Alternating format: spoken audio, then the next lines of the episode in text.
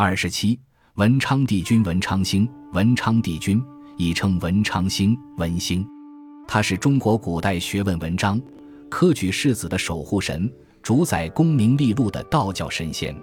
文昌帝君是武文昌之首，所谓武文昌，亦称武文昌夫子、武文昌帝君，是主管文运的五位道教神仙。他们是文昌帝君、魁星星君、朱衣神君、纯阳帝君、文恒帝君。俗语说：“北孔子，南文昌。”可见文昌帝君盛行于中国南方。确实，说到文昌帝君，就不得不提到一个人和一个神。人的名字叫张亚子，神是紫铜神。西晋年间，四川省梓潼县有个孝子名张亚子，带兵打仗，不幸为国捐躯。当地百姓佩服其为父母尽孝、为国尽忠，便立祠祭祀他。久而久之，张亚子成了梓潼当地的梓铜神，该祠变成了梓铜神庙。这是一座小庙，本名不见经传。但安史之乱令其命运转变。安史之乱发生，唐玄宗李隆基被迫避难四川梓潼。梓潼神显灵在路上迎接李隆基，大喜，封子同神为左丞相。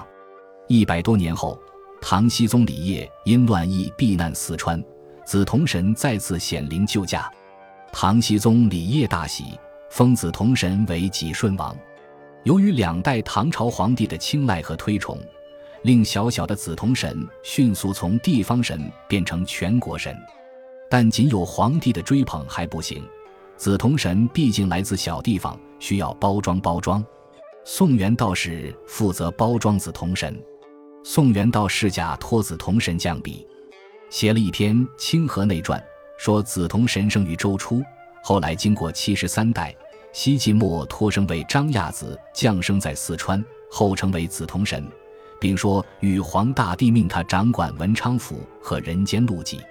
元仁宗延佑三年（殷三百一十六年），皇帝爱玉离拔力八达加封其为辅元开化文昌司路弘仁帝君。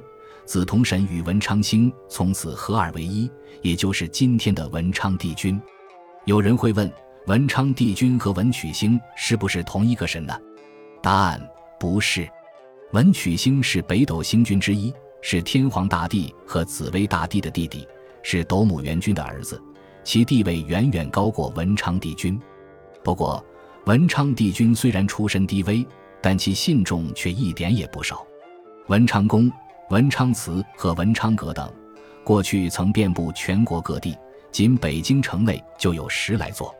四川梓潼县城以北有座七曲山，山上有座著名的文昌宫，当地人又叫它大庙。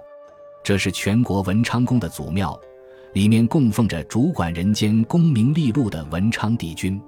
这座文昌宫的前身是亚子祠，是为了纪念西晋的张亚子而修建的。大庙的名字是怎么来的呢？明朝末年，张献忠领兵入川，路过这座文昌宫，他见庙内供奉的是文昌君张亚子，便说：“你姓张，咱也姓张，咱与你连了宗吧。”他就把文昌宫改成了太庙，太与大相通，这里便又被叫做大庙了。张献忠还让人在庙里塑了他的一尊坐像。张献忠失败后，他的这尊坐像被捣毁。大庙有宫殿楼阁二十余处，主要有桂香殿、天尊殿、关圣殿、文昌殿、大悲楼等，建筑依山取势，高低错落，宏伟壮观。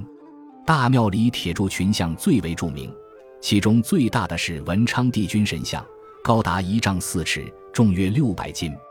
神像两侧为文昌帝君的侍童，左侧为天龙，右侧为地牙。